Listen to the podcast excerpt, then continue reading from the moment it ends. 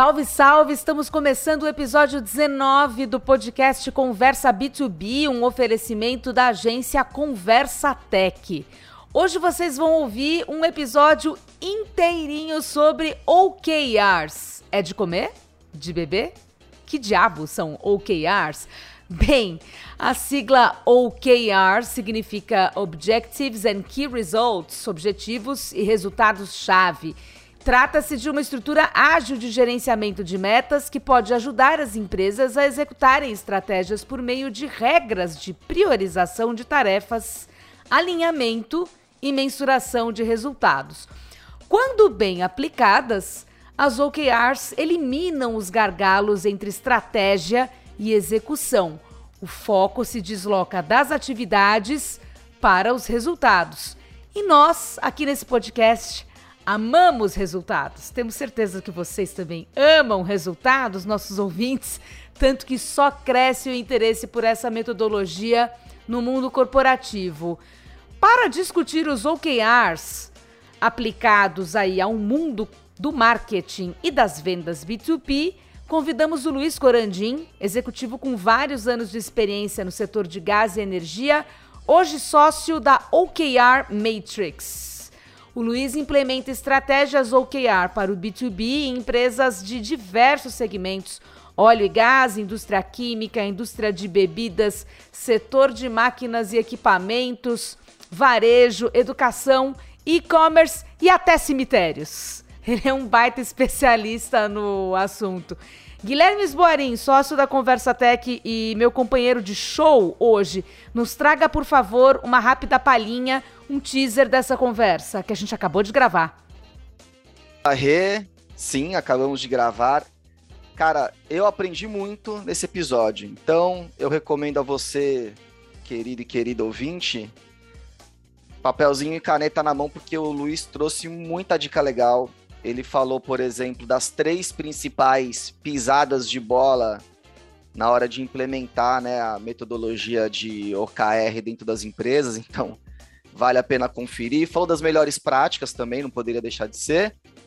E falou um pouco do marketing B2, da, das áreas de marketing B2B, seja uma área com uma pessoa ou com várias pessoas, como é que essas áreas são impactadas por, por essa metodologia e como é que elas deviam se integrar a essa metodologia. Então, putz, se OKR é um tema que está aí na sua cabeça, vale a pena ouvir de do primeiro ao último minuto aqui no nosso episódio.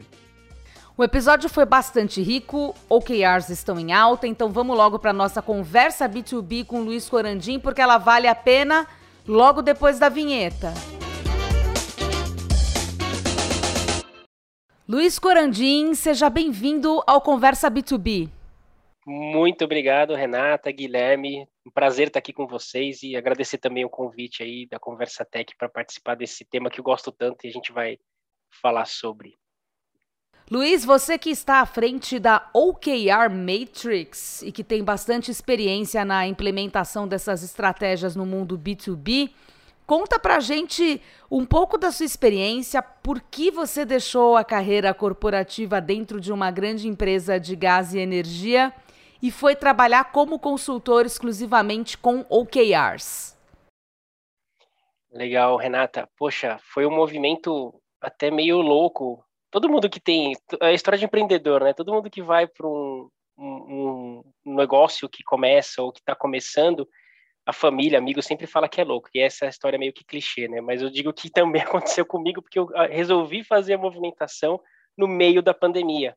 Foi ali no final de 2020, mais ou menos quando eu decidi vir para a consultoria, me, me juntar aqui aos meus sócios atuais, para espalhar é o que a gente fala, né, mudar a forma de se trabalhar nas empresas com a OKR Matrix.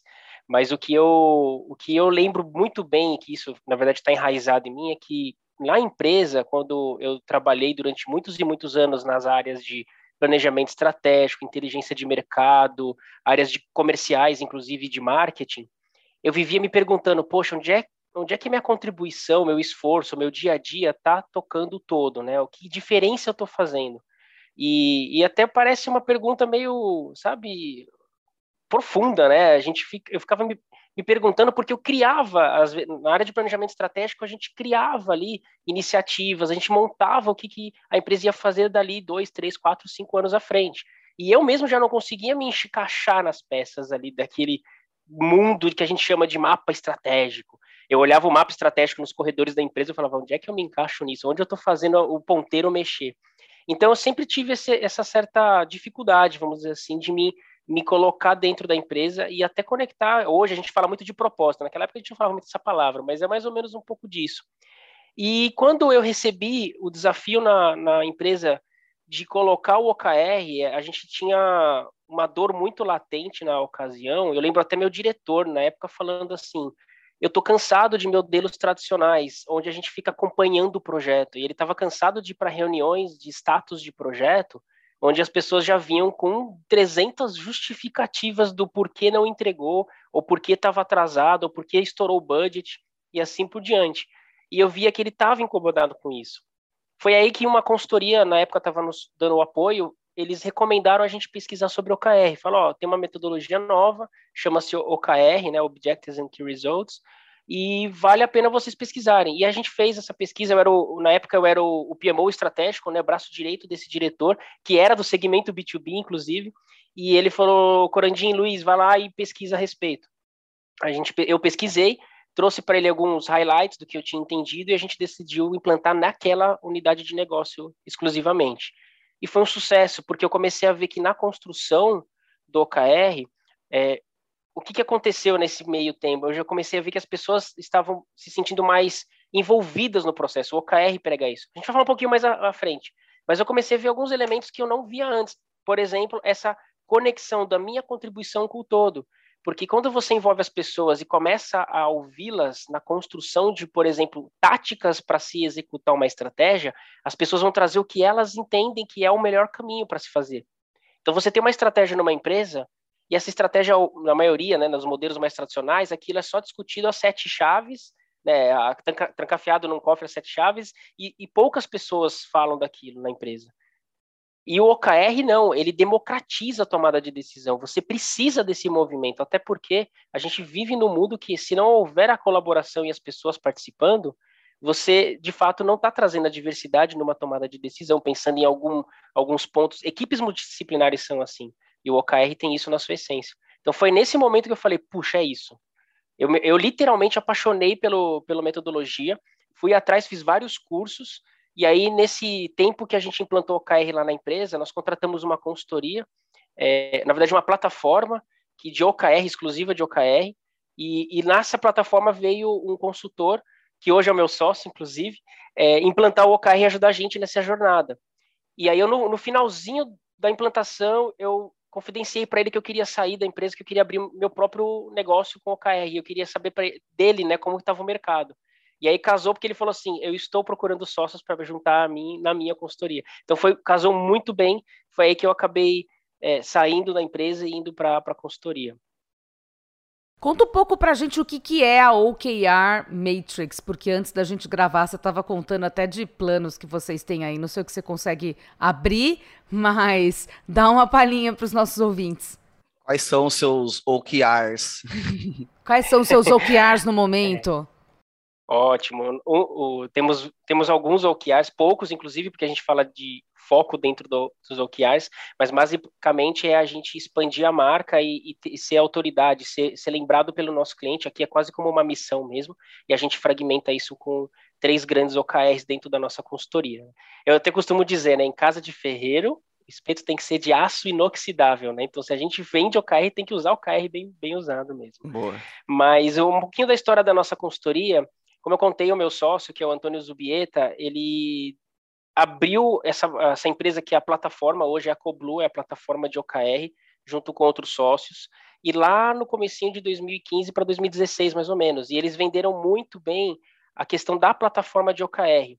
E a Coblu cresceu muito nesses últimos anos, e ele começou a perceber, porque na época eles estavam com foco no software, de venda de, de plataforma. E eles, ele mesmo começou a perceber que quando eles implantavam ou, vendiam a plataforma, as pessoas não sabiam implantar. Então ele, como um dos sócios, ia lá e falava, contrata a plataforma e eu vou venho e ajudo vocês a, a, a implantar como consultor. Então era meio que algo já junto com a contratação da plataforma. Só que ele viu que esse mercado foi crescendo, crescendo, crescendo, crescendo, e ele falou: nossa, tem um, um gap aqui no mercado que eu acho que faz sentido a gente começar a dar foco para consultorias. E de fato, hoje a gente tem muita plataforma de OKR ou de gestão por, por OKRs na praça, mas pouquíssimas consultorias de, de fato que saibam implantar.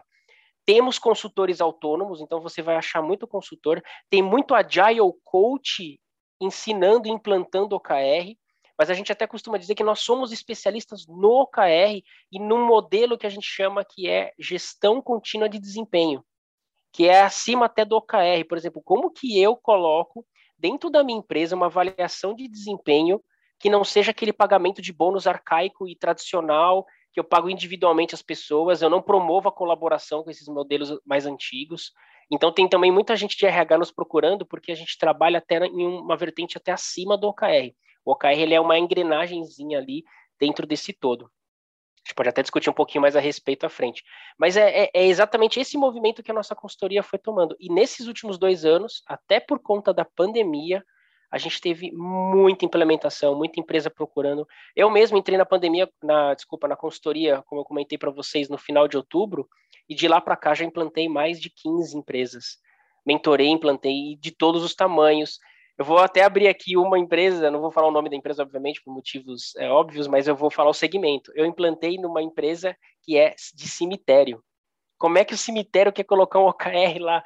Quando a gente recebeu a proposta, falou com o CEO lá da empresa, exatamente, como é que vocês querem colocar o KR? E eles, por conta da pandemia, claro, a gente vê que em, em algumas situações, na grande maioria, foi uma tragédia que a gente sentiu aí com a pandemia, mas teve gente também que ia, surfou uma onda muito grande. Por exemplo, essa empresa de cemitérios, eles estavam recebendo muita demanda, eles precisavam expandir, e aí eles não tinham crematórios, por exemplo, então um dos OKRs deles foi expandir a questão de cremação.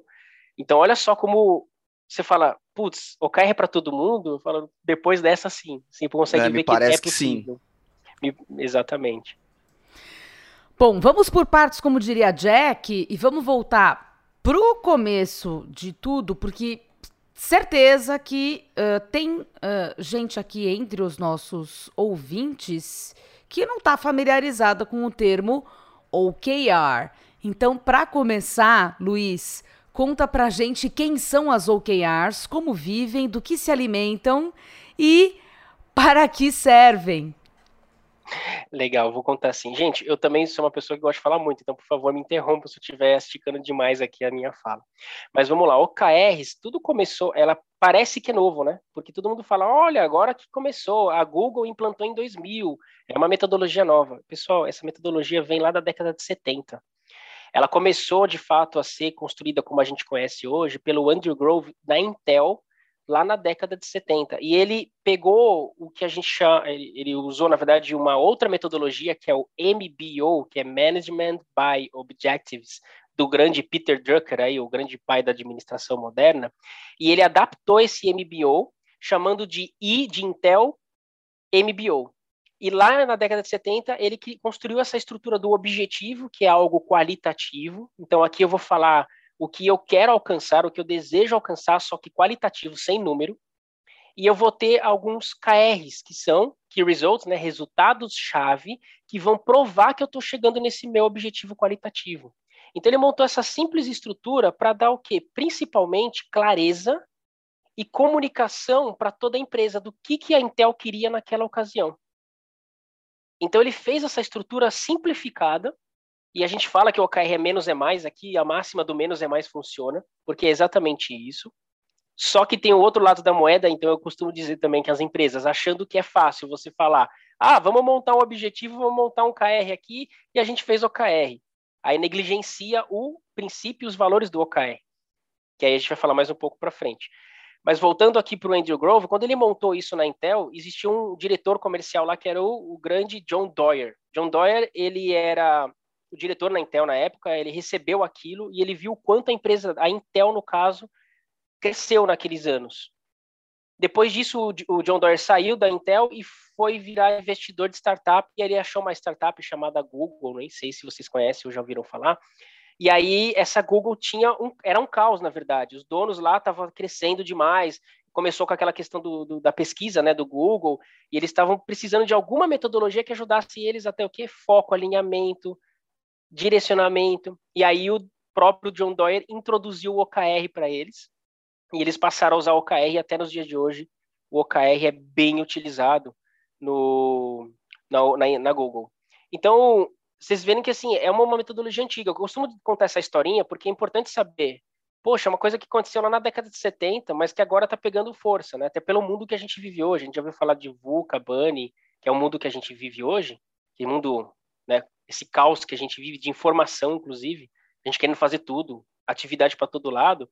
Aqui é legal que o OKR começa a trazer aquele, aquela questão que eu falei para vocês do foco e o alinhamento. Então a gente tem muito isso nas empresas. Na verdade, essa é uma das dores das empresas, né? É essa questão do foco. E o OKR, como eu falei, tem essa estrutura de objetivos e, e key results. E é isso. A gente constrói e segue com esses focos, que, né, esses bloquinhos de informação chamados OKR, onde eu vou falar para a empresa que, ó, isso aqui é o nosso foco e o resto a gente vai falar não. Que é uma dificuldade, inclusive, das empresas. Guilherme, seus 10 centavos? Isso, minha contribuição aqui é uma pergunta, na verdade. ô, ô, ô Corandim, tem certo e errado no que diz respeito ao timing desse, desse OKR? Se tem que ser trimestral, mensal, semestral, anual, ou é muito de acordo com o cenário da empresa, ou o tamanho desse objetivo? Legal essa pergunta aí. Não, não tem o certo e errado, e eu costumo dizer que quase nada tem certo e errado hoje. Na verdade, a gente vive, a gente vive num mundo que a gente quer ter o certo e errado, concordo ou não concordo, né? Do lado direito ou do lado esquerdo, né? Vermelho é. ou azul. A gente está uhum. num mundo polarizado e a gente acha que ou aquilo é, é sim ou não. No OKR não vai funcionar também se eu achar que sempre colocando estruturas anuais, trimestrais, mensais, semanais é o, é o caminho ideal. Claro que existe ali uma maneira que a gente vai colocar dentro de uma empresa pensando exatamente na estrutura dela e no contexto dela, Gui. Então, quando a gente, por exemplo, implanta, a gente vai primeiro, primeiros passos quando a gente chega numa empresa, é entender o contexto cultural, é entender o, o contexto da estratégia, como a empresa está organizada, como é que é o fluxo da empresa, né? Como é que o marketing fala com vendas? Como é que vendas fala com operações? Como é que essas áreas se falam dentro da empresa? Por quê? O OKR ele vem, como eu falei, para trazer a questão da comunicação. Então, se a gente não entender isso e não colocar ali de uma maneira que a comunicação seja fortalecida para melhor, e aí depende da cadência, né? Você pode falar de semanalmente, trimestralmente, quinzenalmente, e por isso que é, é legal da metodologia, ela é muito flexível nesse ponto, porque a gente quer fortalecer de fato a comunicação. Como que vocês se comunicam hoje? Ah, a gente se comunica assim. Legal, vamos tentar ver alguns princípios que a gente tem que colocar por conta do OKR, mas a gente não quer trazer também uma mudança radical, que é um grande problema também nas empresas. E, e gente que implanta OKR chega já querendo trazer o by the book na sua essência máxima, né? o supra-sumo do OKR. E aí você vai até para a semântica, ó, oh, seu objetivo não está escrito da melhor maneira. Gente, não é, é, no começo de uma metodologia, ainda mais OKR que mexe com muita coisa né, dentro de uma empresa, a gente toma o cuidado necessário para que você entenda, mais uma vez, o contexto cultural, a organização dessa empresa e assim plugar o melhor OKR. E aí a empresa vai entendendo, vai, vai seguindo e a gente vai adaptando e melhorando a, a metodologia dentro da própria empresa. Eu costumo dizer que depois de um tempo, o, a metodologia ela tem que ser, por exemplo, para a empresa. Então, eles que têm que adaptar melhor. A gente, eu queria comentar que a gente tem um, uma essência na nossa consultoria que a gente chama de churrari. Já ouviram falar de churrari? Não, eu não. não. Churrari é muito comum, é, vem do japonês e vem das artes marciais, principalmente lá, sabe do, do Karate Kid? Lembra do Daniel San fazendo aquele negócio, do, encerando o carro? E aí ele falava, por que eu estou fazendo isso? Né? E o Miyagi falava, faz aí que eu vou te explicar depois lá para frente. Isso é o churrari. O churrari vem do shu, de eu sou o mestre, eu vou te ensinar como que é a técnica. Então vai aí encerando o carro. O Ra é você praticar. Então você começa a pegar aquilo que você está fazendo, depois ele aplicava no karatê. Então ele fazia lá com o movimento com a mão, né? treinando. Só um parênteses, se vocês estão vendo no Spotify, depois vejam no YouTube, porque o Coradinho tá fazendo os movimentos do Karate Kid aqui pra gente, tá? E ele tem talento, italiano, depois entendeu? vejam no YouTube os movimentos Karate Kids do, do Corandinho. Desculpa te cortar, Corandinho, não podia Nada, que essa. isso. Eu sou italiano, então gestos é minha essência também. Então eu tava falando do Ra, né? Então o Ra é quando você aplica aquela teoria na prática, então Daniel San ia fazendo lá os movimentos do Karatê. E o ri é quando você adapta. Então você tenta no filme, no final do filme ele adapta aquele golpe lá do pato, né? Ele vai lá e aplica o golpe. Então isso é a essência que a gente também traz para as empresas. O Shu, ó, a gente está aqui, traz a essência do OKR e os princípios. Aí o Ra você vai praticar o OKR nos primeiros meses. E o RI é quando você vai de fato entender como que aquela metodologia, depois que você entendeu a teoria, praticou, você vai adaptar para o seu modelo. É como se a conversa tech falasse, ó, Vamos aprender aqui a teoria do OKR, vamos praticar e depois vai virar um OKR Conversa Tech. Porque vocês vão adaptar. Então, só para responder a sua pergunta, é isso. Não tem um melhor jeito. Ah, esse aqui é o melhor, funcionou na Google. Inclusive, é isso que eu falo. A Google tem um modelo muito diferente de, de OKR. Não tentem copiar a Google, pelo amor de Deus. Porque por trás do OKR também tem a questão cultural da empresa. A Google tem a sua cultura, que é muito única, inclusive. Então as empresas querem copiar as outras, né? O Nubank usa o OKR, ah, vamos copiar o Nubank. Gente, o Nubank tem a cultura deles, e hoje eles adaptam lá o OKR, eu já passei por, por um benchmark lá com eles, há dois anos atrás, antes da pandemia, inclusive, e eles também utilizam o OKR de uma maneira diferente, que a gente não vê nos livros, não vê aqui em artigos. Então é legal que vocês entendam a metodologia, os princípios, e a partir desse entendimento se adapte. Luiz, você falou que até cemitério implanta OKR. Uh, mas tirando esse caso que é, digamos assim, um pouco caricato, né? E até porque a morte é tabu. É, pequena empresa pode aplicar o OKR? Tem alguma coisa que você nunca viu? Médias empresas? Porque a gente está falando aqui é, ainda de um ambiente de grandes empresas, né? Um diálogo entre áreas diferentes, né? Cada uma, cada área tem ali os seus, os seus objetivos, essas áreas precisam conversar. Como é que faz uma pequena empresa, por exemplo? Ótimo o seu ponto, Renata. A gente fala que o OKR ele trabalha em duas grandes vertentes, que é o alinhamento com a autonomia. Então, quando a gente vai, por exemplo, eu vou falar primeiro da grande empresa que está mais na nossa cabeça, depois eu vou para a pequena para a gente fazer a conexão.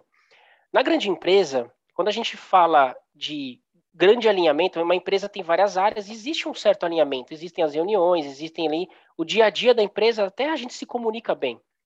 Então, existe um alinhamento, de certa forma. O que não acontece nas empresas, na maioria delas, né, não estou falando que é 100%, mas na maioria, é que não há autonomia. As pessoas elas não conseguem ir falar a sua ideia e colocar em prática a sua ideia, porque, de certa forma, vem um movimento muito top-down, geralmente da autoliderança, dizendo, vai lá e faz desse jeito que eu quero. É o famoso, fala que, é, manda que pode, obedece quem tem juízo. E o OKR ajuda a começar, como eu falei, democratizar isso. Então a gente está trabalhando a caixinha da autonomia. Fala, o grande líder aqui, Mor, solta um pouco, porque quem está na linha de frente lá com o cliente é as equipes lá embaixo. Então eles que têm que ter autonomia de descobrir o como. Então a gente, nesse movimento, o OKR ajuda com autonomia. Quando eu vou para pequena empresa, eu tenho o oposto, geralmente, que é muita autonomia, porque a empresa é pequena, poucos sócios ou poucas pessoas, então todo mundo sai fazendo, ó, puta, vou, tem que crescer pro, pro, pro norte, então, pô, vou pegar aqui e já vou fazer. E aí não acontece o que nesse, nesse caso? O alinhamento, na maioria dos casos. Então a gente precisa do OKR para dizer, gente, estou indo para o norte, mais alguém aqui está indo para o norte comigo? Ou eu estou indo sozinho, posso criar meu OKR ou até minha direção para lá?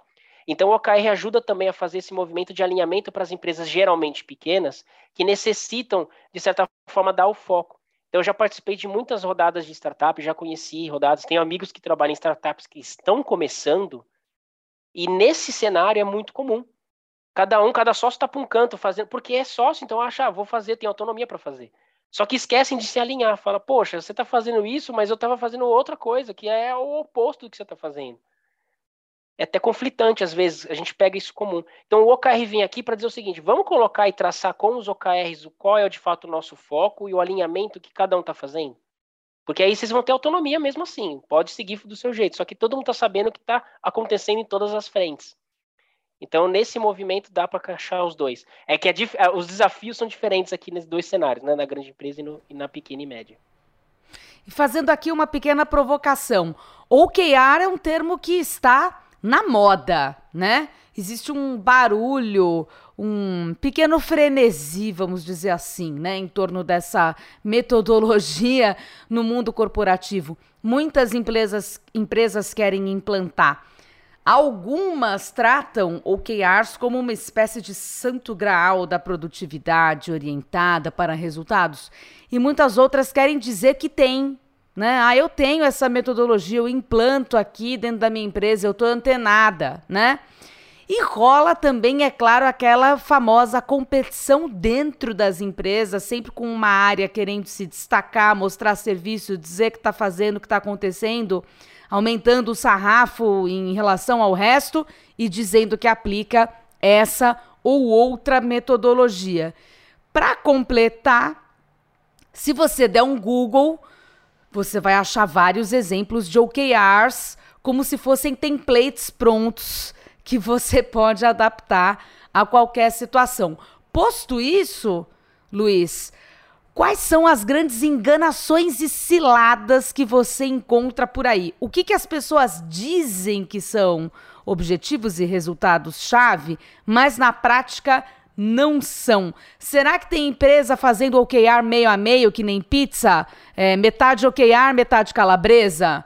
Como, como, como que tá esse cenário aí? Nossa, muito legal seu, sua, sua pergunta, Renata. É, eu escrevi um artigo recentemente no LinkedIn chamado KR não é bala de prata. Está muito ligado com o que você falou. Porque, de fato, primeiro, a primeira grande armadilha é que as empresas querem copiar as grandes, vamos dizer assim, pioneiras da inovação. Ah, o fulano, que nem eu comentei agora há pouco, a Google usa, a Nubank usa, o fulano de tal usa, e aí eu vou usar também. Acontece que essas empresas, principalmente Google e até o Nubank, eles implantaram o OKR lá, lá atrás, há anos e anos. Então, eles estão há anos e anos rodando uma metodologia e adaptando ela. E aí vem uma empresa grande, geralmente, né, uma mais robusta, fala: vou copiar essas empresas, implantem aí o OKR e quer que as coisas rodem em seis meses. Então, o grande problema é que você acha que em seis meses você consegue fazer essa mudança. E como a gente fala a palavra mudança, a sua essência, né, por trás da mudança já é um caos total no começo, né? Ninguém gosta de mudar. Eu falo, tem aquele meme muito famoso e falar, quem quer mudar? Todo mundo levanta a mão, né? Então, quando a gente começa, aí todo mundo abaixa a mão, assim, tipo, ninguém quer começar a mudança de fato. Porque é um caos. Então, a gente tem que entender que esse primeiro movimento é um movimento de adaptação, de entendimento, de aprendizado. Então, eu diria que a primeira grande armadilha é a empresa achar que vai dar certo de primeira. Ah, vou copiar, eu já sei a fórmula mágica aqui, foi aquilo até que o Guilherme perguntou, existe fórmula mágica? Não. E aí começa a se achar que logo de cara vai querer acertar. Esse lance de fórmula mágica, só vou reforçar o que o Luiz falou aqui, é verdade, porque quando eu também, cara, deixa eu me inteirar sobre o que há, tipo, acho que foi ano passado que a gente resolveu usar aqui também na Conversa Tech e tal. Cara, eu achei a lista assim, o que fazer, o que não fazer, de monte, tipo, ou que ar tem que ser trimestral. Eu falei, mas cara, tem que ser trimestral? Por que, que tem que ser trimestral? Que raio de regra é essa? Entre várias outras. Então, realmente, a, as pessoas que vão implementar o QR tem que ficar muito atento com isso, porque você tem que levar em consideração as particularidades da tua empresa, do teu negócio, da tua cultura, do teu porte, enfim, do teu momento. Não é um template pronto, fala, cara, faz isso ou faz igual o Google. Realmente, acho que aí é começar com o pé esquerdo, de fato. Acho que é bom ter as boas práticas em mente, né, Luiz? Mas Muito. não querer simplesmente copiar um modelo do jeitinho que a empresa X faz, tal. Aí realmente. É, uma coisa, uma dica que eu dou para todo mundo, eu sempre dei isso, até na empresa que eu trabalhava, antes da consultoria, eu falava para minha equipe, eu falava, gente, vamos entender o por trás, os conceitos e os princípios por trás das metodologias.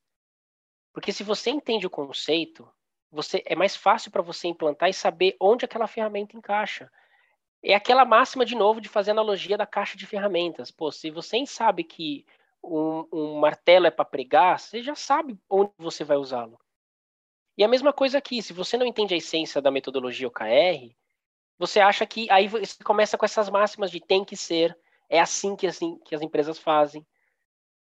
Eu implantei OKRs mensais numa empresa recentemente que estava sendo praticamente engolida pela pandemia e ia morrer. E lá a cadência foi semanal, com reuniões, é, desculpa, mensal, é um OKR mensal com reuniões semanais. É uma cadência super. Gente, se a gente não mexer o ponteiro, a gente vai morrer. Como é que eu vou colocar um OKR trimestral? Em três meses a empresa podia não existir mais. Vocês entendem como é diferente quando você entende esse... Agora eu vou usar a metodologia a ferramenta OKR adaptada a um, a um contexto daquela empresa. Então, pessoal, vai ser, ó, vai ser um mutirão mesmo, vai ser algo muito forte que a gente vai implantar aqui e a cadência vai ser curta, semanal. Eles nem faziam reuniões semanais, era aquela reunião tradicional mensal de resultados. Então a gente teve que entrar lá e colocar uma, uma cadência totalmente diferente, baseado né, e conectado com, com a necessidade deles. Então, a gente estava até falando das armadilhas. Então, uma delas, como eu comentei, só resgatando, é de fato você achar que vai dar certo de primeira. A segunda grande armadilha é você começar a usar o KR para acompanhar projetos, que a gente chama de tracking de projetos. Então, eu vou lá no meu KR e vou colocar assim: implantar o CRM. Eu vou trazer aqui para o mundo marketing, tá? Implantar CRM é o meu objetivo. Aí meu KR vai ser contratar um analista de CRM. Meu segundo KR vai ser contratar fornecedor de implantação de, de CRM, seja ele qual for. Implant... Vocês entendem que aqui eu estou traqueando um projeto. E o OKR, um, uma das dos grandes princípios do OKR é começar a dar uma visão de resultado para a empresa e para as pessoas principalmente. A gente, por essência, adora dar tique em to-do list, né? Fiz, entreguei, entreguei. Nossa, que, que sensação maravilhosa fazer que, esses checks, checks, checks. Só que isso é esforço, isso é meio. Agora, esses checks que você está dando, tá tocando o resultado que você esperava? Que ponteiro que você está mexendo com esses checks? Voltando até no meu na come, no começo da nossa conversa, quando eu falei que eu não enxergava meu esforço no, no todo, porque eu não conseguia enxergar que os meus checks das minhas tarefinhas lá que eu estava executando onde, qual resultado está tocando no todo da empresa. E não precisa pensar em indicador, gente. Eu não estou falando nem de financeiro aqui, estou falando de resultado que faça diferença de fato. Poxa, eu quero me tornar uma empresa mais inclusiva. Pô, mas como é que eu provo que eu estou sendo mais inclusivo? Eu tenho resultados que provam, provem isso? Poxa, como é que está o nosso percentual de mulheres na liderança? Como é que está o nosso percentual de negros na empresa? E o que, que eu estou fazendo para mudar isso? Aí o fazendo para mudar é o nosso check, check, check de tarefa. Estou contratando as pessoas, ó, está acontecendo aqui, mas está de fato mudando ali o ponteiro do resultado? Então, estou fazendo essas, essas conexões porque o OKR ele é que a gente chama de Results Oriented, né, que é orientado para resultados. E as tarefas são meio, então a gente tem que saber quebrar bem esses dois, essas duas caixinhas. Hoje, a gente está habituado a acompanhar projeto. Isso é fácil. Você vai em toda empresa, tem lá projeto e vai ficar lá dando check nas atividades do projeto. Chega no final do projeto, você entrega e você fala: Uhul, fui bem sucedido. Será? Tocou o resultado que você esperava? Ou o resultado por trás daquele projeto? E aí, quando eu falo até com pessoas de marketing, é a mesma coisa. Gente, vocês estão implantando CRM. Para quê? Por que, que vocês querem implantar o CRM? Ah, eu quero implantar o CRM para melhorar ali o, o meu público X. Eu quero penetrar no perfil de público baixo custo, quero entrar no perfil de público alto, alto custo, né, alto premium.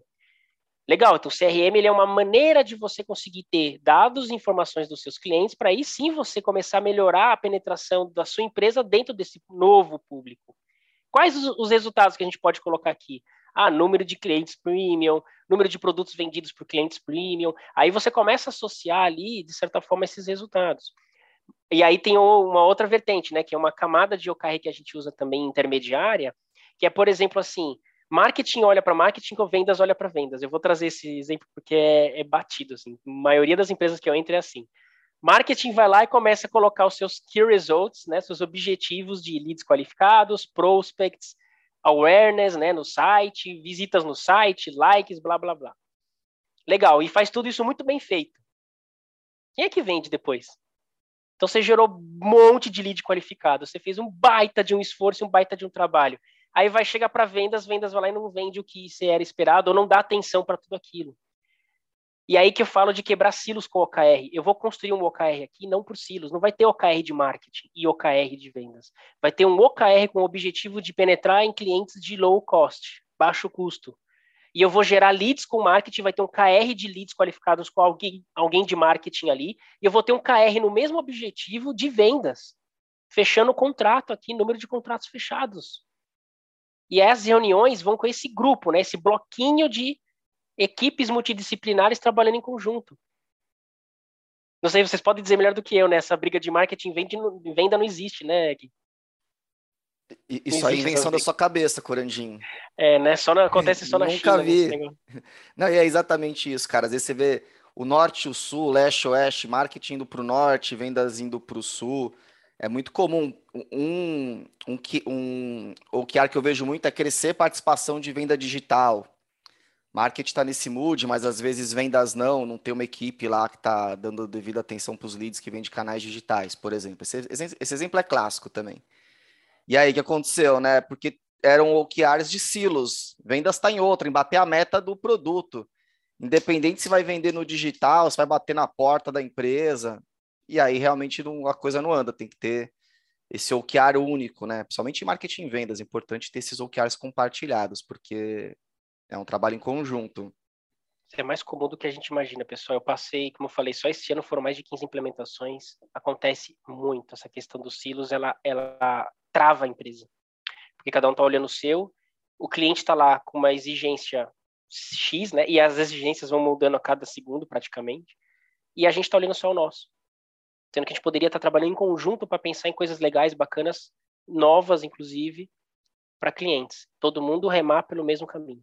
É, é, é, que o exemplo de marketing e vendas é, é, o mais clássico, mas isso você pode, pode ser aplicado para marketing e pós-venda, marketing, área de atendimento, marketing B2B consegue suportar toda essa jornada do cliente, né? A gente Sim, B2B, por regra, dar... tem um grande esforço em vendas, mas você tem que apoiar também a área de atendimento. Vai entender os objetivos da área de atendimento, sei lá, reduzir chamadas no reduzir o custo do atendimento, né? E no caso, tirar um pouco de chamada via telefone, atendimento via telefone. O que, que a gente pode fazer a respeito, né? E, e aí é vai essa mesma lógica. E, esse seu ponto, Gui, é perfeito, porque quando a gente vai para as empresas, a primeira coisa que a gente faz é alinhar com todo o C-level, todos juntos, quais são os, os, grandes temas estratégicos que a empresa quer focar. Eu não estou falando de áreas, eu estou falando de temas estratégicos. Quais Isso. são as nossas dores mais latentes? E aí vão surgir objetivos que, de fato, não são objetivos de áreas. Meu, meu sócio costuma dizer, não, não existe eu empresa não dá para falar que você faz tudo sozinho, salvo exceções muito raras em que aquela área ou aquela pessoa faz tudo sozinha, do começo ao fim, só ela faz. Pensa na gente no dia a dia de trabalho. Eu preciso do fulano, do ciclano, do departamento A, B, C. Então, aqui no OKR, a gente começa a trazer essa questão da multidisciplinaridade com, de fato, áreas cross trabalhando em conjunto. A gente falou do vendas e marketing, que é o clássico, mas você tem operações, supply chain, atendimento, como você falou. E eu criei agora um OKR numa empresa que é de vendas então tem lá que vendeu um número X ali de, de vendas, e quem ficou responsável por esse KR foi a diretora de supply chain. Porque é ela que controla a produção daquele produto deles. É ela que precisa saber como que a venda está seguindo para ela poder preparar a produção e a compra de materiais, da matéria-prima que vem de fora. E antes era alguém de vendas que estava ali. Preciso vender tantos, tanto volume. E aí quando chegava no supply chain, fala, meu, você está você tá né, gargalo aqui, porque você não me avisou com antecedência. Eu não estou preparado com a produção para você vender tudo isso. Olha como começou, começamos a ter ali a, a, as, as brigas entre áreas. E aqui nesse OKR não. Poxa, quem é a grande, nesse caso ficou a, a supply chain, porque ela é peça-chave naquele processo de venda. Vendas tem a parcela de responsabilidade também de contribuição. Vai vender lá os contratos, novos clientes, etc. Só que se vender e não tiver para entregar, Isso. nossa, que falha. No né? final, o cliente agradece, né? Aliás, né? lembrando. Pois é. E aí você vai para o customer success, né? Que a gente tanto fala, experiência do cliente, etc. Então, é, eu acho que falta isso um pouco nas empresas de perceberem que trabalhar sozinho e por silos não funciona mais hoje. Isso já está mais que batido. Só a gente pensar no nosso dia a dia e começar a ir para um movimento mais de, de agrupamento. O OKR ele ajuda nisso também. Bom, voltando aqui, eu falei das duas primeiras, dos dois primeiros das armadilhas. Eu posso falar da terceira, Renata? Pode, terceira, pode. Dá última, tempo tá, sim. Inclusive? Pode falar. Não, é a, a regra são que só são pode ter duas armadilhas. É, então aí ó, já ferrou. A regra. cancelar a terceira. A terceira, pessoal, é a armadilha de você querer pegar todos os seus indicadores da empresa, os famosos KPIs, e jogar para o OKR. Ah, eu tenho aqui um painel lindo de indicadores, então eu estou lá controlando volume, receita, margem, e vou jogar tudo isso para o OKR. Uma, a única, mais uma vez, não entende o conceito do OKR, não sabe o porquê o OKR serve. E aí, o que vocês estão fazendo? Simplesmente colocar o KPI, que é painel de indicadores, com roupa de OKR. Aí ficou uma roupa linda. Halloween, inclusive, eu falo. No Halloween, você vestiu ele de OKR. Mas continua na essência a mesma coisa, controlando indicadores.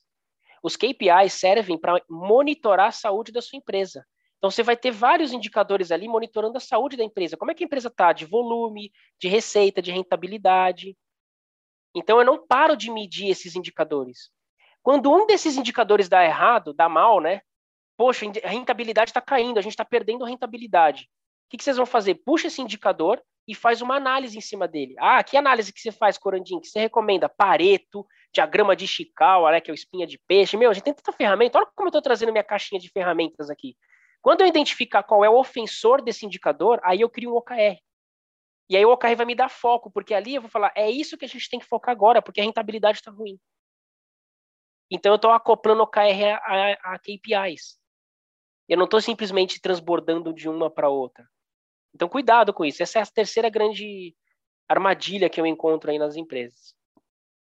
Que aí tá ligado àquela boa prática de ter poucos, né, Porque se tudo é o que há, cara, então nada é o que há também, né? Posso dar um exemplo do nosso cotidiano que eu faço, aí as pessoas podem entender melhor. Eu geralmente chego nas empresas e falo, vou fazer, vou fazer o seguinte exemplo, vocês vão lá no médico, né, tá, de alguma forma você quer fazer um check-up, vai no médico, ele pede o famoso hemograma, que é o exame de sangue. Primeira coisa que chega, o resultado do hemograma, o que, que, que a gente faz? Antes de voltar no médico, a primeira coisa que a gente faz quando chega o resultado é abrir e começar a olhar lá os indicadores. Aquilo que vocês estão fazendo é analisar KPI. Triglicérides, colesterol, HDL, e assim vai. Isso é um painel de indicadores. Quando você identifica que seu colesterol não está legal, o que, que, você vai fazer? Opa, vou colocar, puxar o colesterol e vou criar um OKR. Para trabalhar o quê? O meu colesterol. Você vai trabalhar o triglicérides, que está boa, a glicemia, que está boa? Claro que não. Tá bem, continua fazendo o que você está fazendo. Mantenha assim. Agora, o colesterol você vai ter que trabalhar. Aí você vai pensar num OKR para trabalhar aquilo.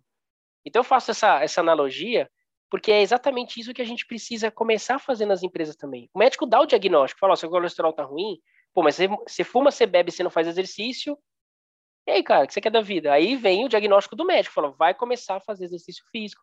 Aí vem as iniciativas. E essas iniciativas têm que estar plugadas com resultado, né? Emagrecer, diminuir o percentual de gordura. Olha quantos indicadores a gente pode trazer de resultados-chave para, de fato, melhorar o quê? O meu colesterol, que é o meu grande objetivo, melhorar minha saúde, que é o meu grande objetivo. Entende? Então, aqui nas empresas, a gente tem que começar a parar de querer olhar todos os indicadores e querer atacar tudo. É isso que, inclusive, estrangula uma empresa, né? Querer atacar todos os lados. Eu queria pedir para a gente voltar um pouco, alguns passos atrás, porque, como eu falei no começo desse episódio, certamente a gente tem ouvintes aqui que não sabem uh, uh, exatamente o que é o OKR, estão ouvindo falar disso uh, pela primeira vez. Então, assim, o termo está na moda, mas não está exatamente na, na, na, na, mente de todo mundo, né? Em todas as empresas, etc. Então, de uma maneira bem, bem clara, bem objetiva, é, Luiz, para a gente não ficar só no, no avançado e esquecer o pessoal que está no básico, no intermediário. Sou gerente de marketing B2B, diretora de marketing B2B, não importa, de uma empresa aí, de, de, de qualquer uh, tamanho. Como é que eu implanto esse negócio?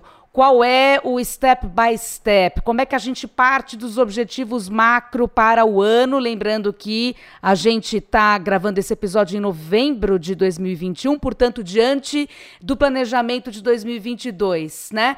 Como é que a gente parte dos objetivos macro, traça as metas, ou melhor, os objectives and key results, uh, né, que vão ser objetivos durante o ano? Como é que a gente faz isso acontecer? Só para a gente dar exemplos da implementação até a mensuração de resultados?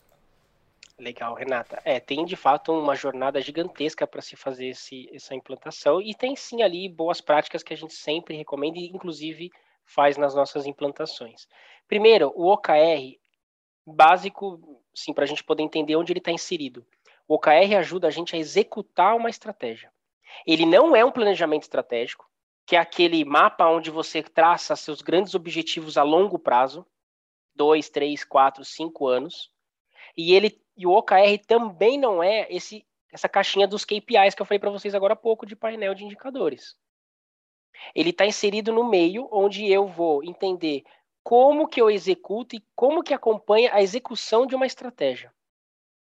Então vamos agora começar por como se funciona né, uma implantação geralmente. A gente primeiro precisa entender com os grandes líderes da empresa, líderes, eu não estou falando só do top líderes, né? Pode ser líderes ali, gerentes, etc.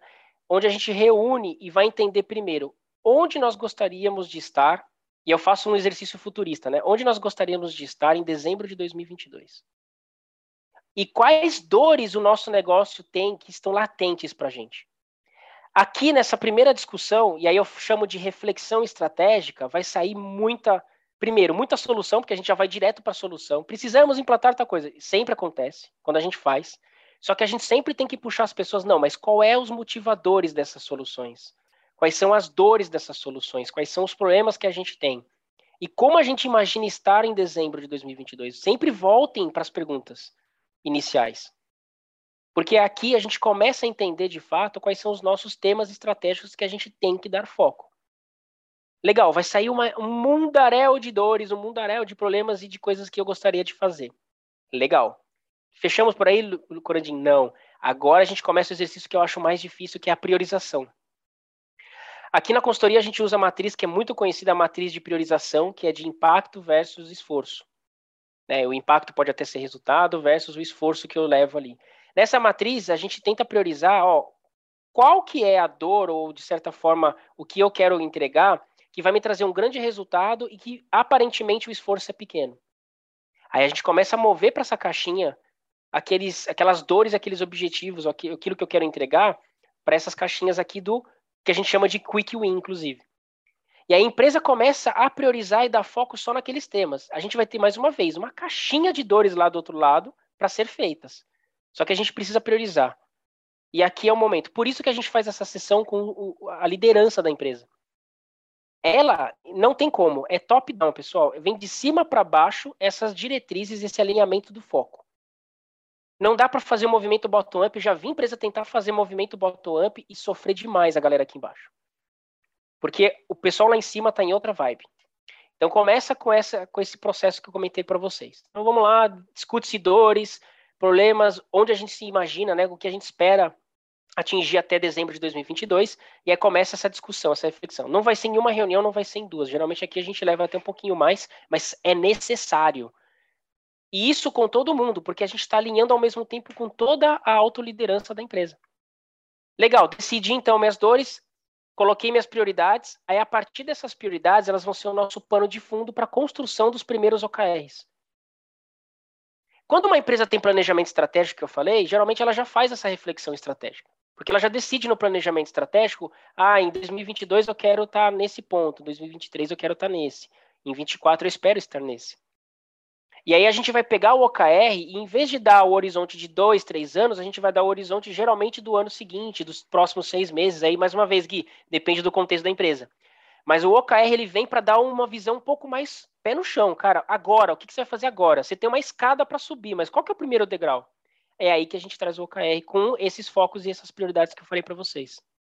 E aí se constrói a primeira camada de OKRs que a gente chama de OKRs estratégicos olhando temas estratégicos, como eu já comentei aqui para vocês também. Eu não vou falar de silos, eu não vou criar um OKR de marketing, vendas e assim por diante. Eu vou criar um OKR de um tema estratégico. Qual que é a nossa dor? Estamos perdendo clientes no segmento de baixo custo. Legal, vamos pensar em um objetivo, um OKR para melhorar o segmento de baixo custo, de clientes de baixo custo. Quem pode co contribuir com isso? Marketing, vendas, operações, supply chain, atendimento.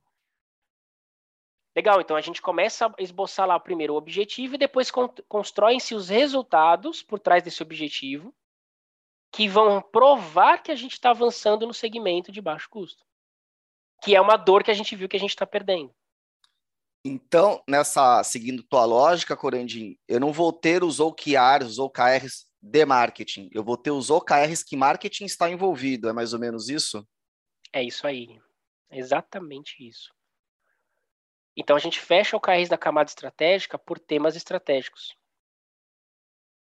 Então, dentro de um bloco de OKR, vai ter o objetivo, que é, vamos colocar esse exemplo que eu dei, de clientes de baixo custo. Quem que contribui para isso? As respostas desse quem contribui para isso, as áreas e etc., vão começar a surgir KRs dentro desse objetivo comum. Como eu falei, vai ter um KR de marketing contribuindo com a sua parcela, um de vendas, um de operações, um de atendimento. E aí a gente monta um bloquinho de OKR baseado no tema cliente de baixo custo, penetração, aumento desse, desse público, né? E aí todo mundo vai contribuir juntos. E lá na frente, quando a gente rodar o OKR, esse grupo vai se reunir junto. Esse grupo não vai fazer assim uma reunião com o pessoal de marketing, uma reunião com o pessoal de vendas, olhando só o KR deles. Não. O bloco inteiro tem que estar junto aqui, reunido e discutindo o que está avançando. Então vem o Guilherme de marketing e fala, Corandinho, ó, eu consegui avançar no meu objetivo aqui, que meu KR no caso, que era melhorar leads qualificados para público de baixo custo. Estamos gerando leads qualificados. Ao pessoal de vendas, é, de fato, Gui, estou recebendo aqui, dentro do meu KR, que é de contratos fechados, eu estou recebendo de fato mais leads. Só que está chegando mais tá chegando quadrado para mim, Gui. Opa, vamos falar aí porque por que está chegando quadrado? Porque para a gente está no nosso funil aqui está dizendo que ele está chegando com um score alto, ou seja, está qualificado. E aí você começa a debater ali nessas reuniões e ajustes que vão acontecer e acontecem no dia a dia. Então é isso que a gente acaba fazendo com o OKR de fato. Bom, falei para vocês dessa camada. Construímos a camada estratégica, né, que são esses bloquinhos de, de temas estratégicos com os OKRs estratégicos, sabendo exatamente quem vai contribuir. E na sequência a gente monta um OKR que a gente chama de camada mais tática operacional, porque aí aqui vai entrar mesmo OKRs mais do dia a dia das, das pessoas. Então, quando você fala de leads qualificados, Gui, você vai puxar o seu KR ali e vai pensar, o que, que eu vou começar a fazer na minha tática, né? Qual que é a minha tática para enriquecer os leads qualificados? E você vai ter suas táticas ali e a gente pode determinar uma cadência menor. Na verdade, se, se cria uma cadência menor nessa, nesse OKR de baixo, chamado OKR tático. Então, na maioria das empresas, aí eu vou dizer que sim, quando a gente implanta, pelo fato das empresas já utilizarem umas metodologias muito tradicionais, a gente coloca, sim, um OKR estratégico anual, para quando o contexto está aqui, né? Então a gente cria esse contexto em grandes empresas. Em pequenas, essa cadência acaba sendo de seis meses ou até menos. Mas nas grandes, na maioria, a gente coloca aqui, B2B, inclusive, né? Acaba fechando muito ali uma cadência estratégica anual. E aí eu crio blocos ali que podem ser semestrais, trimestrais ou até mensais, dependendo do contexto. Então, quando você puxar o seu KR de leads qualificados, que ele vai, pode estar até olhando ali um horizonte de um ano, você vai falar, beleza, nesse primeiro mês ou nesse primeiro trimestre, o que, que eu vou começar a fazer para melhorar esse, esses leads qualificados? Ah, eu vou enriquecer meu site. Ah, eu vou começar a melhorar minha, minha, minha busca orgânica. Ah, vou, entendeu? E aí você quebra aquele lead qualificado para começar a melhorar ele. Tá fazendo sentido isso que eu estou contando para vocês? Não sei se. Total, total, total. Total. É uma nova forma de gerir, inclusive, aí, pegando aqui a nosso foco em área de marketing, é uma nova abre uma, um novo horizonte de maneira de, de gerir a área mesmo, porque isso tem um potencial de ser transformador, faz todo sentido. Transforma, muda muito. Posto isso, é, Corandim, existem desafios específicos para a área de marketing, especialmente para as áreas de marketing B2B, e de repente você poderia dar exemplos de como solucionar esses objetivos. E aí, Guilherme, por favor, complemente em relação a, a problemas, né, desafios que podem acontecer, que são comuns nesse sentido, e como resolver esses abacaxis.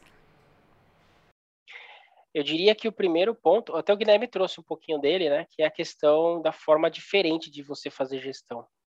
Eu acho que esse é o grande desafio. E não é exclusivo para marketing, isso é num contexto, acho que até geral. Porque a gente mexe com comportamento, a gente vinha gerindo, é, sendo gerido, né, e fazendo a gestão de uma maneira muito, mais uma vez, olhando para o meu. Então, quando a gente vai para uma área de marketing, pessoal, pensem em vocês mesmos. Vocês são uma área que provê, é um meio, né? Então, você está provendo uma solução ou um caminho para outras áreas na maioria das vezes, né? Quando eu olho para a área de marketing, eu já fui um pouquinho do perninha de marketing também, quando eu fui de inteligência de mercado, eu era um meio. E eu tinha clientes finais que eu precisava prover soluções para eles. Então, eu não posso simplesmente achar que eu estou trabalhando sozinho aqui no meu contexto, eu estou gerando lead qualificado, mas eu não estou vendo lá na outra ponta se isso está gerando. Eu estou dando um exemplo do lead qualificado que ele é o mais trivial, tá, gente? Mas pensem no contexto de vocês. Eu imagino que a área de marketing é sim uma área meio. Importante, inclusive, para a gente, a gente avançar e, e evoluir nesse no mundo corporativo como um todo. Então pensem no contexto de vocês e comecem a entender onde estão as outras parcelas de contribuição. Poxa, tem meu cliente final, mas eu trabalho sozinho com marketing, preciso de fornecedores, parceiros, e começar a ampliar um pouco mais o nosso contexto, entender onde a gente está inserido. Então, esse é o principal desafio, Renato, que eu, eu diria assim, mais uma vez, não só para marketing, porque isso é muito latente em todas as áreas, mas quando a gente vai para a área de marketing, a gente tem que se entender onde é o meu papel de fato como área, onde eu estou contribuindo, onde eu posso contribuir, melhor ainda, né, onde eu posso contribuir. E aí, a partir disso, começa-se a estudar esse caminho da colaboração, de envolvimento de outras, de outras áreas, né? E mudar o nosso comportamento na gestão, inclusive.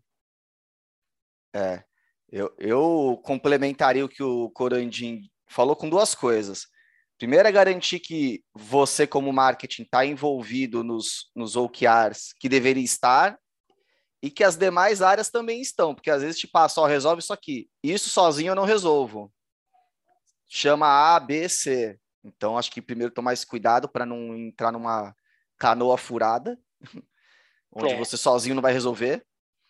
Outra é a questão assim: quando a empresa começa a ter essa cultura de, de OKR, marketing, saiba, você será mais cobrado do que você costumava ser. Porque isso está escrito para todo mundo ver. Então, vai ter uma cobrança para de fato aqueles objetivos serem cumpridos e os QR serem também né, cumpridos da mesma forma. Então, muita área de marketing não está acostumada ainda com esse nível de cobrança, com esse nível de exposição de resultado. Tem áreas que sim, mas muitas áreas ainda não, dependendo da empresa. Então, ficar esperto que sim, terá um nível diferente de cobrança de entrega de resultado. Que, aliás, só deixa eu fazer um parênteses, que eu estou com um negócio para soltar aqui, mas agora me veio a brecha. Ou que ar para trabalho remoto é fundamental também, só cresce a importância. Tá meio fora aqui do nosso roteiro, mas falando com o, o Corandim, eu me lembrei disso, que uma das coisas que movimentou muito a gente de implementar o, os OKRs de maneira mais estruturada foi o lance da gente trabalhar de maneira remota agora. Então, o, a necessidade de alinhamento, de cultura, tal, mais de objetivos e foco com o trabalho remoto só cresce, tá? Então, eu que estou aqui remotamente trabalhando e gravando esse podcast, posso dizer com experiência própria que o, o OKR ajuda muito.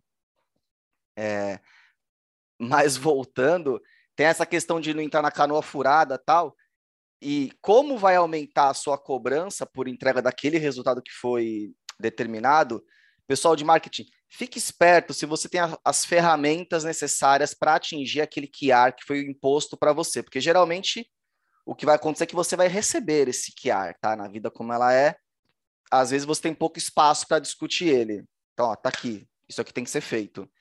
Veja se você tem o budget necessário, se você tem a equipe necessária, as ferramentas necessárias para entregar aquilo. Porque se você simplesmente pegar aquilo, aceitar e ficar quieto, se você não entregar esse resultado, a coisa vai apertar para você. Então, se é para pedir ajuda, dar uma, né, um choque de realidade que seja no início, não vai depois lá no meio do caminho falar, ah, mas eu precisava de mais dinheiro para fazer isso passou o bonde já. Então, eu colocaria esse, esses dois temas aí de pontos de atenção para as áreas de marketing em relação aos, aos OKRs aqui.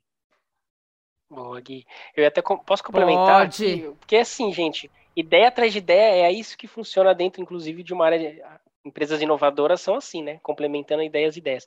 O Gui trouxe dois pontos importantes. Quando a gente está nas empresas e a gente tem medo do que. Eu vou até puxar um pouquinho a palavra que o trouxe de cobrança, né? Poxa, agora você vai ser mais cobrado. Isso é uma coisa que a gente no OKR começa a introduzir nas empresas, porque não é o conceito por trás do OKR. A gente tem isso das metodologias antigas, que é aquele status report que eu comentei para vocês. As pessoas vão com 300 justificativas do porquê elas não fizeram. No acompanhamento ideal de OKR, é você ir para a reunião falando assim, gente, eu estou travado, eu não avanço, eu preciso de ajuda me ajudem, o que, eu posso fazer, o que vocês podem me sugerir a fazer para a gente sair, remover o obstáculo. O OKR ele tem muito na sua essência o conceito de feed forward, que é o contrário de feedback. Feedback é importante também, tá, pessoal? E não é o feedback que a gente conhece ali, que é bem, inclusive foi, de certa forma, disseminado de, de uma maneira muito incorreta. O feedback a gente olha para trás e fica analisando o que aconteceu para a gente poder melhorar o futuro. O feed forward ele tem o conceito de você remover obstáculo. Então eu vou para a reunião preocupado em, pessoal, como que a gente faz para tirar esse bloqueio? Então eu sei que as coisas não estão saindo, eu sei que meu resultado não está legal, mas ele não está legal porque eu estou travado nesse ponto. E quando você faz isso numa reunião de OKR, você levanta a mão pedir ajuda, naturalmente as pessoas vão te ajudar. Ninguém vai te julgar, ninguém vai ter. Hoje eu vejo que as pessoas têm ainda um pouco, pouco não, tem mesmo medo de falar que não conseguiu avançar com os números. E aqui nos OKRs a gente trabalha o que na Google acontece muito, chamado de segurança psicológica. É um ambiente seguro para se errar. Porque eles sabem, a Google sabe que errar faz parte do processo. As pessoas não acordam de manhã falando, hoje eu vou ferrar a empresa, hoje eu vou ferrar meu resultado, hoje eu não quero. Então, aqui quando a gente traz o conceito de OKR, é trazer esse conceito também de olhar para frente, do feed forward, e ao mesmo tempo abrir o espaço para que as pessoas possam pedir ajuda. Então, são oportunidades de alinhamento, inclusive, para que juntos como equipe a gente entenda que se o Guilherme não fizer o KR dele, eu não vou entregar também o nosso objetivo. E não é olhar só o meu, mais uma vez eu volto para a questão de não ficar olhando só para o seu. Isso que o Guilherme trouxe de vai buscar marketing, vai atrás também das áreas responsáveis, percebam o seu budget. Perce... Isso tudo no OKR é provocado quando você pode levantar a mão e falar: gente, espera lá, tem um ponto de atenção aqui. Eu já peguei áreas de marketing que o vendas promete um negócio e quando vai ver precisa abrir vários PDVs lá. E marketing não tinha budget para abrir PDV. Aí, o que, que, que, o pessoal de vendas se justifica lá no, no dia da reunião? Marketing não abriu PDV. Eu tô aqui com a minha estratégia, mas marketing não abriu PDV. Aí joga a bucha pro marketing. Ah, mas marketing, você não me avisou antes. Como é que eu, eu não tinha considerado isso no meu budget, abrir tantos PDVs na região X? Olha como a gente tá, né? Aí tá mais brigando ali, a briga de foice, do que pensando no, no final das contas o que, que todo mundo queria. Mais cliente, mais resultado. Muito diferente quando a gente trabalha com OKR. Cara, vocês vão levantar a mão, vendas vai falar assim, gente, vamos aumentar, expandir a empresa no, na região do segmento X, na região sul, em tanto. Marketing vai levantar a mão e falar assim, opa, não tenho budget para isso. Não. Quantos PDVs você está prevendo? Ah, estamos prevendo tantos PDVs. Puxa, eu preciso ver aqui no budget como é que tá, como que eu posso fazer ou escala, ou o próprio comercial fala quanto que você precisa. Eu vou ver se eu consigo realocar aqui meu budget para você. Olha como muda a situação, como muda a forma de você gerir a empresa e de você de fato ir pro, no final atingir o objetivo que é comum. Tem um ponto aqui, é, e já chegando à reta final do nosso Conversa B2B, já estamos quase no fim. Você, ouvinte, fique com a gente porque estamos quase lá. Uh, mas ainda dentro da questão do, do alinhamento entre marketing e vendas uh, e como as OKRs podem influenciar nesse relacionamento, uh, bom, as OKRs elas podem representar uma grande oportunidade de sinergia entre as áreas, algo que vale ouro no B2B, principalmente se essas metas estão alinhadas. Mas o que chama atenção não é só isso, é o fato de que a metodologia também permite a identificação de falhas de um modo corrente, né, de modo muito mais rápido, o que facilita a correção dessas falhas antes de dar uma besteira federal lá na frente. E que é isso também que o Corandim estava falando agora há pouco, né? Na prática, essas OKRs elas podem também dar uma espécie de spoiler sobre como as oportunidades podem ser aproveitadas mais adiante. Eu vou jogar primeiro para o Guilherme. Como é que tudo isso influencia no sucesso da cooperação entre marketing e vendas e como aproveitar essa sinergia e evitar as ciladas? Depois, Corandim, por favor, comente. Acho que está muito ligado ao que o Corandim acabou de colocar para a gente. Primeiro, essa, é essa questão de, beleza, a gente tem uma meta maior para chegar. A gente só vai chegar nessa meta maior, nesse objetivo maior, ou melhor dizendo, se eu marketing e você vendas, por exemplo, fizer as nossas fizermos as nossas partes. Se eu fizer sozinho, não dá certo, se você fizer sozinho também não dá certo. Então essa questão de cooperação, mas tendo claro onde juntos queremos chegar, já ajuda bastante nessa nessa questão. Mas tem que ter de fato esse tipo de comportamento de, cara, beleza, é juntos, né? Cada um olhando o seu Chiari, cara, se o vizinho não fez ferro, se minha parte está feita. Então, assim, se eu fosse dar uma resposta única e não definitiva, mas principal, acho que seria isso, é de fato sentar e junto a gente entender para onde a gente tem que caminhar, de novo, juntos. Se eu chegar lá sozinho, a gente não ganha a corrida. Tem que chegar os dois juntos ali. Então, me parece que é a melhor saída aí para essa questão. Yeah. Eu diria, eu diria também essa questão que você trouxe, Renata, da falha, aí eu vou falar um pouquinho. Pessoal, vamos começar a encarar a palavra falha como aprendizado. Eu falo que quando a gente vai para um caminho e a gente falha nesse caminho, no mínimo você aprendeu que aquele caminho não é o ideal. E já é um aprendizado isso. Então, quando a gente tem essa mentalidade, esse mindset de olhar e falar, poxa, a gente pode e vai encontrar falhas ao longo do percurso, eu não vou me cobrar como se eu tivesse que ter acertado, que é a aversão ao erro que a gente tem tanto nas empresas. E quando a gente está junto, marketing, vendas, outras áreas, etc., a gente consegue de fato encontrar no grupo pessoas e áreas que podemos contar com porque a gente está dentro do mesmo barco, literalmente. Por isso que o bloco do OKR, o objetivo, ele é tão importante. Que muitas empresas negligenciam a escrita do objetivo. Eu pergunto para as pessoas, fala um objetivo, vem meta, vem número. Por isso que o bloquinho do o, do o, que é o objetivo, ele é construído em primeiro lugar. Eu até não comentei isso lá na construção. Então, primeiro se constrói o objetivo, depois os cais. E é esse objetivo, quando você está inserido nele, você fala, eu vou contribuir para esse grande objetivo, seja eu marketing, vendas, eu estou num grupo de outras pessoas e, e, mais uma vez, levanta a mão, peito aberto, encarar a falha como aprendizado e falar, gente, eu estou travado, eu preciso de ajuda. Porque no fundo, no fundo, todo mundo quer chegar no mesmo lugar.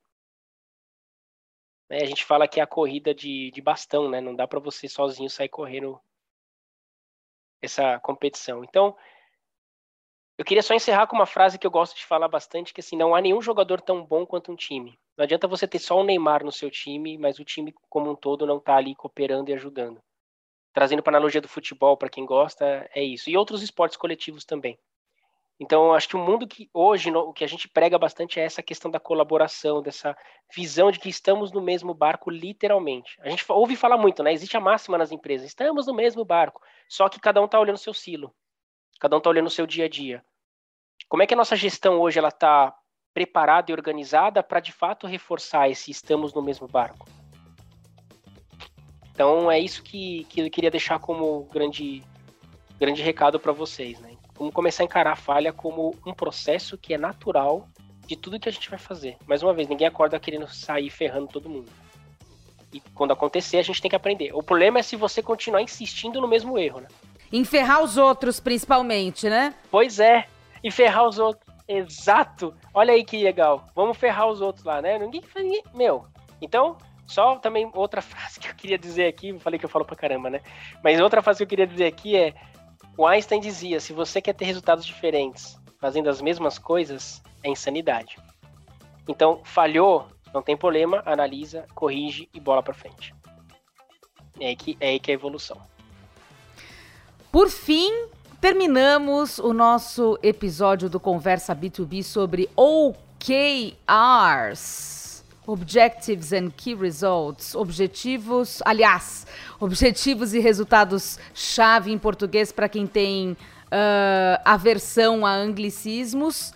É, e no fim das contas não importa porque é tudo a mesma coisa, mas eu queria agradecer o nosso convidado Luiz Corandim pela sua participação, Luiz.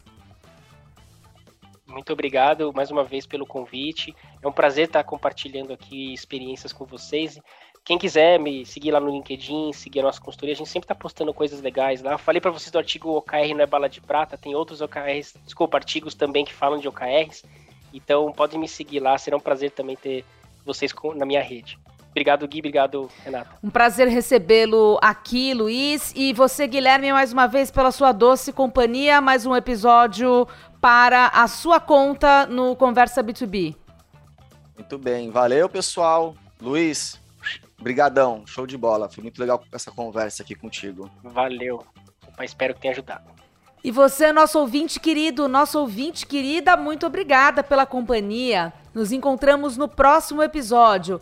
Não esqueça de seguir a gente na sua plataforma de streaming favorita. Até mais!